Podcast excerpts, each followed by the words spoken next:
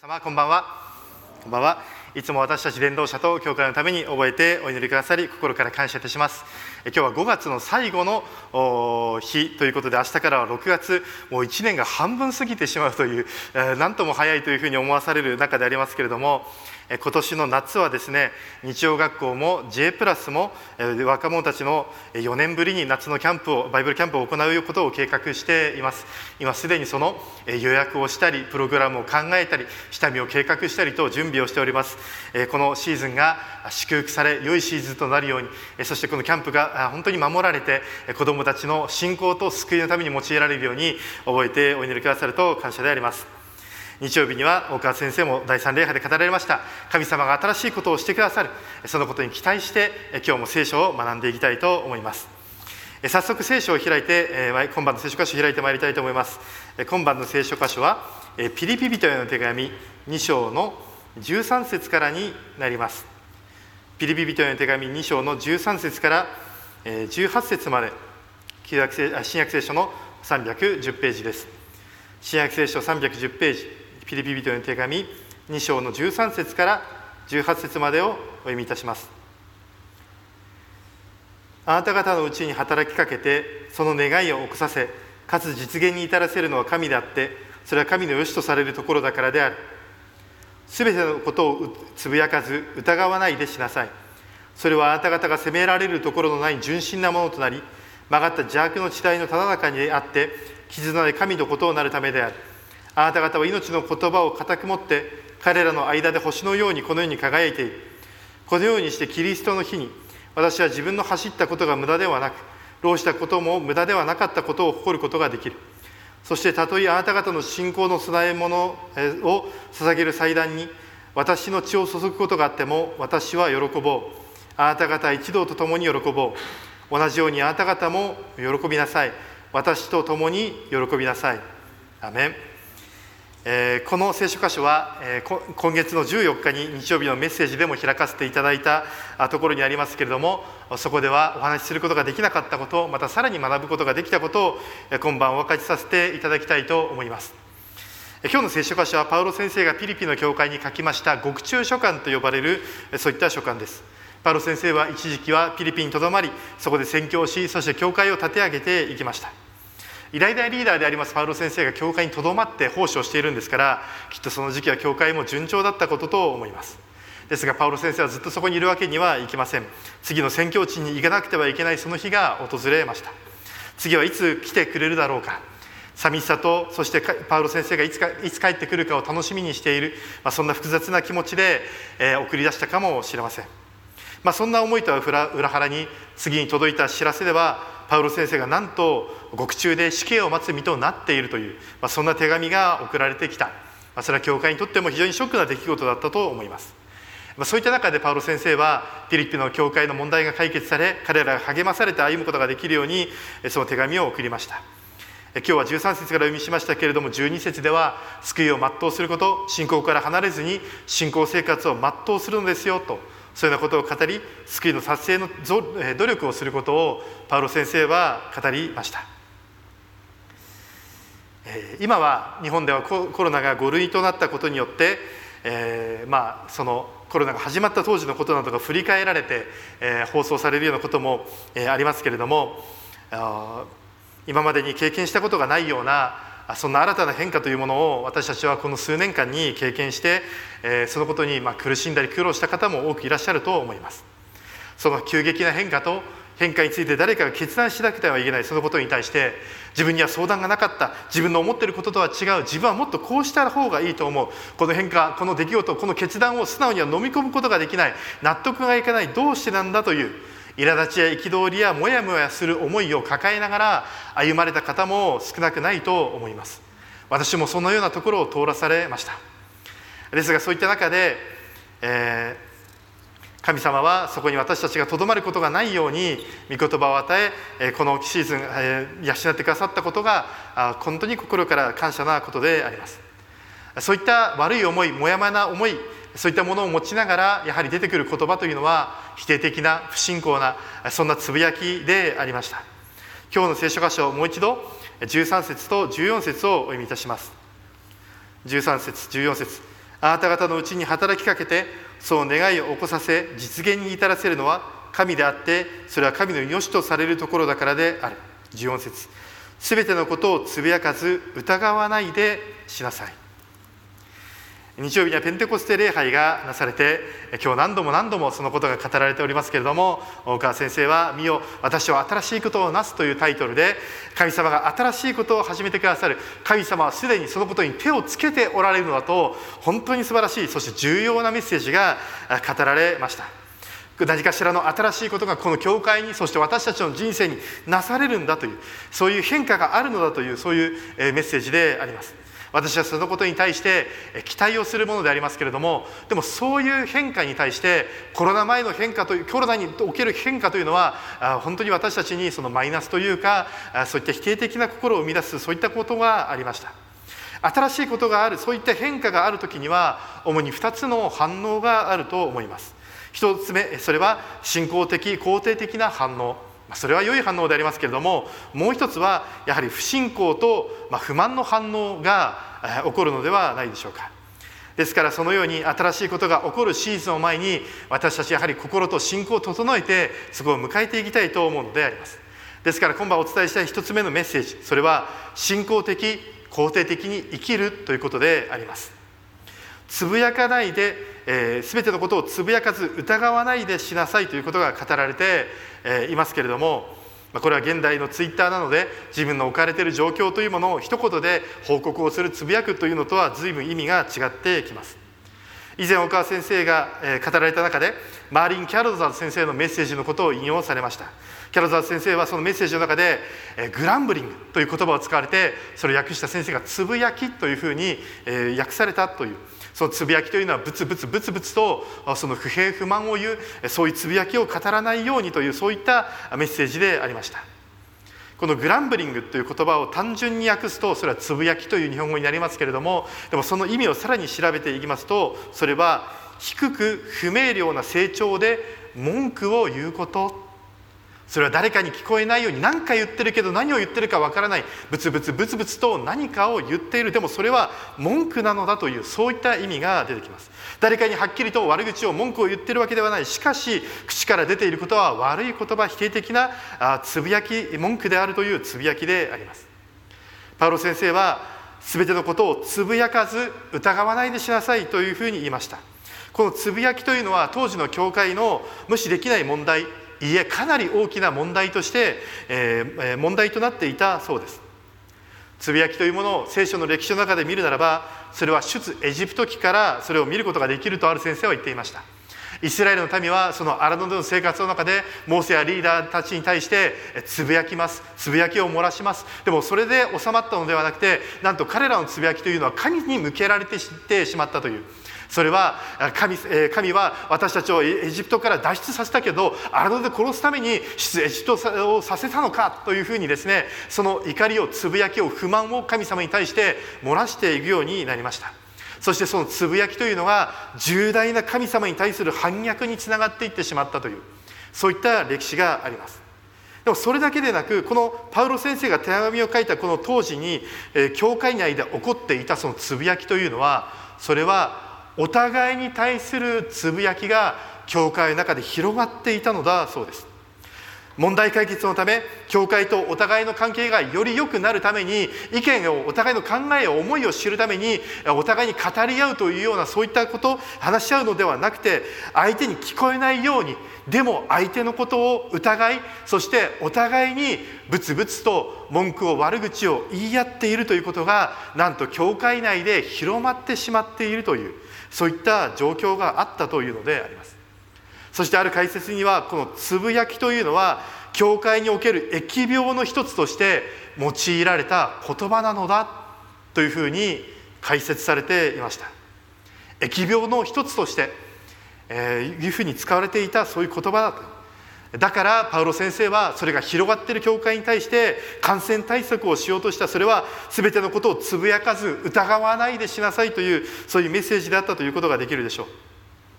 パウロ先生の投獄そして教会クリスチャンたちの迫害教会には多くの危機がその時代訪れていました。現代で言うならコロナがそうであるというふうに言うことができるでしょう。ですがもっと教会を危機に陥れたのはお互いの間で広まっていったつぶやきであったとつぶやきという病であったということができるかもしれません。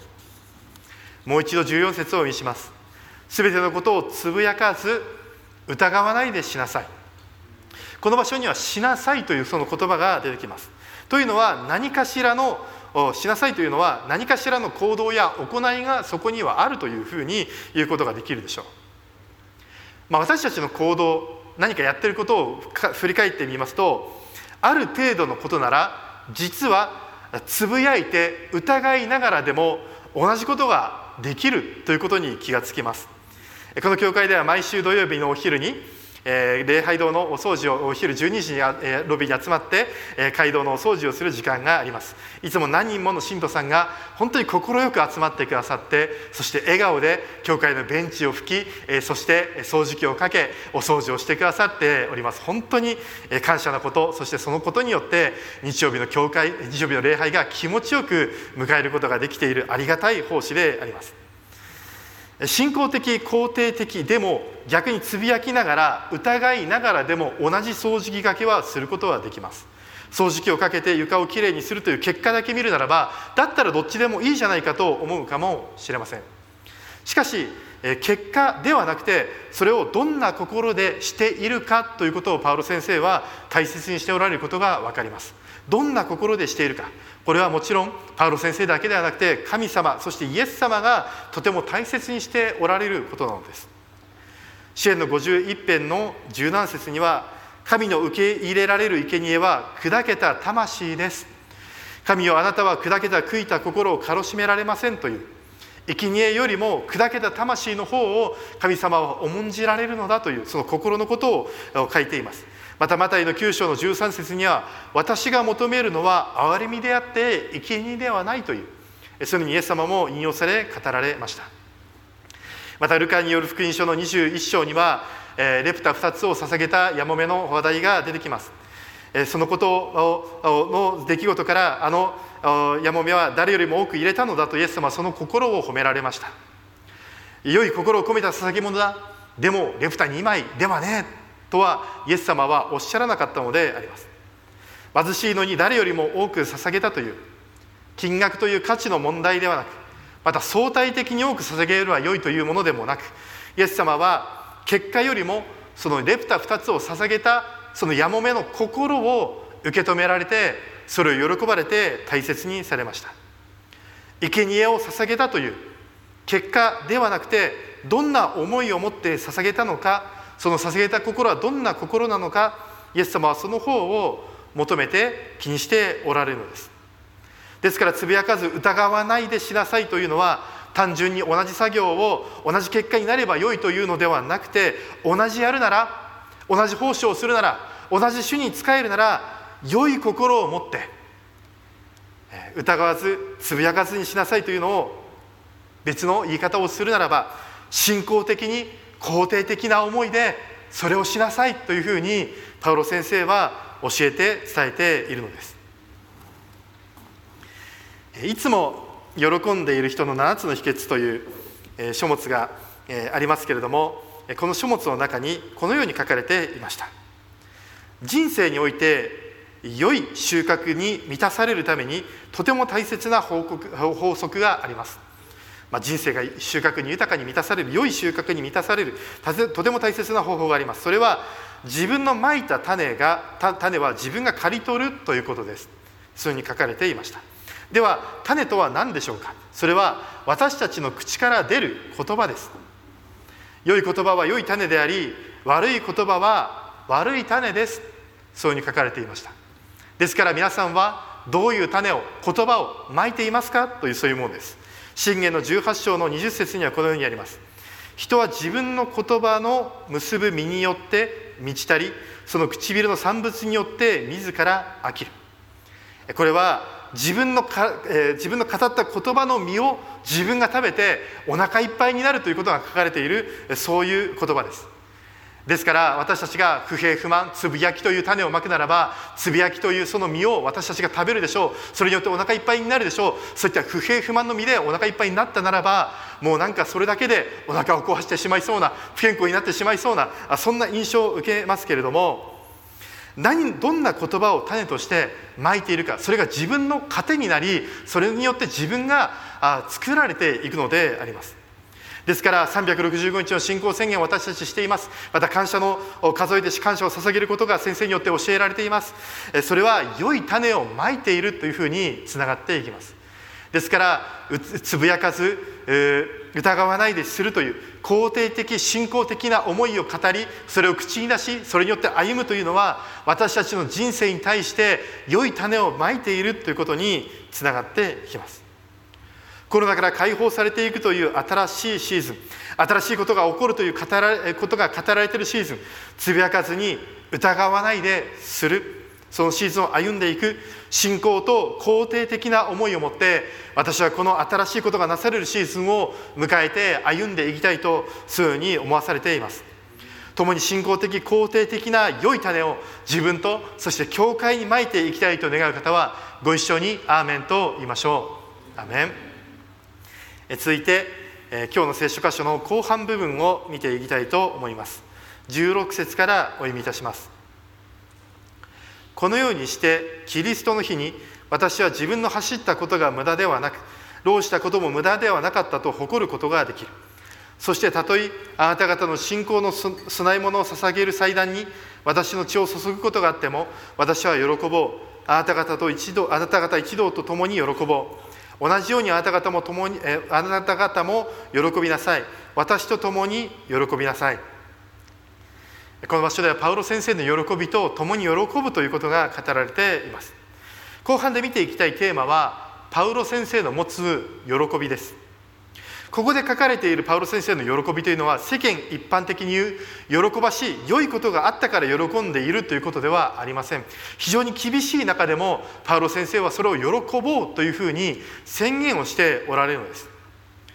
ピリピの教会の人々の信仰が神様に捧げられる時その時にパウロ先生の血が注がれる注ぐことがあってもということが語られていますけれどもそれは信仰が捧げられるということに対して血を注ぐというのは自分の命を捧げるようなことがあってもそのことに対して、えー、あなた方のために自分が死ぬことがようなことがあっても私はそれを喜ぶのだというふうにパウロ先生は言っているのです。18節をリビングバイブルではこのように言っています。私があなた方のために命を捨てる特権を持っていることを共に喜んでくださいと。なんとすごい喜びでしょうか。どうやったらそのようなことが言えてそんな心が持てるのかと私も不思議に思ってしまうほどであります。高尚な喜びであります。聖書を読んでいると特にパウロ先生の書かれたパウロ書簡を読んでいるとパウロ先生は喜びの人であったとそのように思うのです。ローマ人ローマ人への手紙を読んでいくとローマ人への手紙の5章の3節には観難をも喜んでいるとパウロ先生は言います。そしてパウロ先生はそのローマ人の手紙の中で神を喜ぶというふうに語りそして神を喜ばせようとしているそのような内容が書かれています。観難をも辛いことも喜んでいるそして神様のことを本当に心から喜び神様を喜ばせたいんだというその一心で彼は伝道し奉仕をしているということが伝わってきます。また今日の聖書箇所ピリピ人への手紙でありますけれどもその4章にはあなた方は主にあっていつも喜びなさい。繰り返して言うが喜びなさいというふうに、えー、書かれています。これはある先生は「チョイス・リジョイス」喜びを選ぶんですよというそのようなメッセージで語っておられました。またクリスチャンのスタンダードと呼ばれるテサロニケ人の第一の手紙の5章の16節にはいつも喜んでいなさい。絶えず祈りなさい。全てのことについて感謝しなさいとそのようにパウロ先生は語っています。他にも喜びということについて書かれている聖書箇所はいくつもありますけれどもそれほどまでにパウロ先生は喜びということを大切にしそしてそれを語ってきました。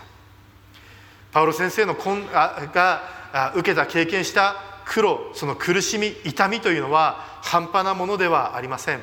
そういった中にあってもパウロ先生はまた牢獄に捕ま捕まえられ牢獄で死刑を待つ身になっても自分が犠牲になるようなことがあってもパウロ先生は喜びを失わなかったのであります。私たちがクリスチャン生活を送るにあたってこの喜びというのはとても大切なもの欠かすことができないものであると思います。ダビデは詩篇の中で51編の12節あなたの救いの喜びを私に返し自由の霊を持って私を支えてくださいと私の私に救いの喜びを返してくださいというふうに切実な詩を残しています。これはダビデの信仰の危機だったでしょう。喜びがない信仰生活はおそらく大変苦しくあるいは魅力のないそういったものだったのかもしれません。その失った喜びをもう一度私に返してください。これがなくては私は歩むことができませんというような心の叫びが聞こえてくるようであります。ウェンコデーロ先生は書物の中でこのようにこのようなことを書いておられました。サタンはあなたの救いを奪うことはできません。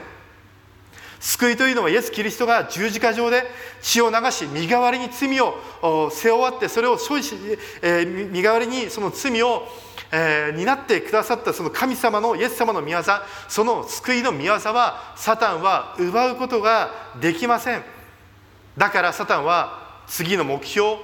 あなたの救いの喜びを狙ってくるんですと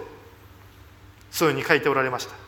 ですからこのサタンにあなたの救いの喜びを奪わせてはいけませんという。では救いの喜びを失ってしまったクリスチャンはどうなってしまうのか。喜びを失ったクリスチャンは救いに魅力を感じなくなりクリスチャン生活に力を失いそしてどうやっても奪うことができないその素晴らしいイエス様の十字架の知識によるその救いを自ら手放してしまうようなことにつながっていくという。だから救いの喜びが奪われないように注意してください。奪われてしまったならばもう一度それを得ることができるように求めてくださいというそのことが書物の中に書かれていました。私は主にある救いの喜びを失うことがない喜びの絶えない信仰生活を歩んでいきたいとそのように願っています。パロ先生はそれはそれは危ないところをいくつも通ってきましたけれどもそれでもなお牢獄にいてもなお喜んでいる。その喜びの秘訣は喜びを失わないその秘訣は何なのでしょうか。ペンテコステの礼拝の後の祈祷会ですからやはりこのことをお伝えしなくてはいけないと思います。お伝えしたい喜びの秘訣それは精霊様を求め精霊の御霊の実を結ぶということであります。聖霊様を求め御霊の実を結ぶそれが喜びを失わないその秘訣であると思います。通常喜ぶことが難しいことまでパウロ先生は喜んでいたことがご自身によって書かれています。それは状況に左右される感情という喜びではなく信仰と意志による喜びだと言ってよいと思います。そうさせたのはえパウロ先生に望まれた聖霊様そして聖霊様によって結ばれた御霊の身によるところではないでしょうか。ガラテヤ人の手紙の5章の22節23節には御霊の実が書かれています。しかし御霊の実や愛喜び平和寛容慈愛善意忠実柔和自制であってこれらを否定する立法はないとあります。御霊の実最初は愛。そして次に喜びと書かれています。大川先生はこのペンテコステ礼拝の中で満たしというのは1回で良いのではなく求め続けること満たされ続けることが大切です。聖霊様を求め続けてくださいとそのことを語ってくださいました。すぐに御霊の実が実ればそれはそれで大変良いことなのでありますけれども弟子たちは使徒行伝の2章でえー、その祈りの中で激しい精霊の油注ぎを受けて急激に変えられてその後のペテロ先生のメッセージ1回のメッセージで3,000人の人が救われるというすごいことが急速に行われていきました。ではパウロ先生はどのように精霊を受けてそのように強い喜びをその御霊の実を実らせることができたのでしょうか。パウロ先生が救われたのは使徒行伝の9章であります。他の弟子たちが聖霊を受けてからすでに時間が過ぎ7章が過ぎたその後にパウロ先生は救われました。当時のサウロ彼はクリスチャンを迫害するそういう人物でステパノの殺害がうまくいってその迫害がうまくいって今度は次の迫害のためにダマスコに行く途中でした。そこで復活されたイエス様に出会われ天からの眩しいその光によってパウロ先生は目が見えなくなりそして復活されたイエス様の御声を聞きました。そのことによってその出来事によってパウロ先生の人生はまるっきり変えられるのであります。自分では歩けなくなってしまったパウロ先生の当時のサウロは手を引かれてダマスコに行きました。そこにアデニアという預言者が主に導かれ待っていたのであります。使徒行伝の9章の17節。そこでアナニアは出かけていってその家に入り手をサウロの上に置いていった。兄弟サウロよあなたが来る途中で現れた主イエスはあなたが再び見えるようになるためそして精霊に満たされるために私をここにお使わしになったのです。精霊に満たされるためにと書かれています。ペンテコステの弟子たちのような激しい出来事ではなかったかもしれませんがこの時に精霊を受けたのではないかとそういうふうに見ることができます。日曜日の若者たちの集会である J プラスの集会その分かち合いの時に一人の若者が私に質問をしてきました。精霊様を受けたならすぐに変化をしないといけないのでしょうか。そんな質問でした。すぐの変化ももちろん素晴らしいことでありますけれどもでも精霊を受けたならば精霊様によってゆっくりな変化をさせてくださるのであればそれも精霊の働きなのでそれはいいことだよ。焦らないで精霊様を求め続けていこうねとそのように分かち合いそして精霊様をまた求める祈りをすることができました。このアナニアと出会い聖霊を受けたであろうその後パウロ先生はすぐには弟子たちには認められずパウロ先生はその後沈黙の9年あるいは10年と言われる活動がはっきりと書かれていないそういう期間を過ごします。もしかするとパウロ先生は聖霊を受けた後この10年9年10年という期間をかけて養われ培われそして御霊の実がゆっくりゆっくりと結ばれていったのかもしれません私が最近神様から与えられている、まあ、私個人のテーマでもありますけれどもそれは「光と証人」というそんなテーマが私自身に与えられています。私は4月からですね教会の奉仕体制が変わって青年会の担当とともに日曜学校の奉仕をするようにもなりました、まあ、この光というのはまあ、今年の年間聖句である「お清光を放て」というところから来ておりますけれども、まあ、その光がですね光を放つということが、まあ、証ということのいうことで、まあ、私の中でだんだんだんだんとつながってきているんであります。まあ、日曜校の奉仕をするようになってまだ2か月ほどでありますが、えあることに気がつきました。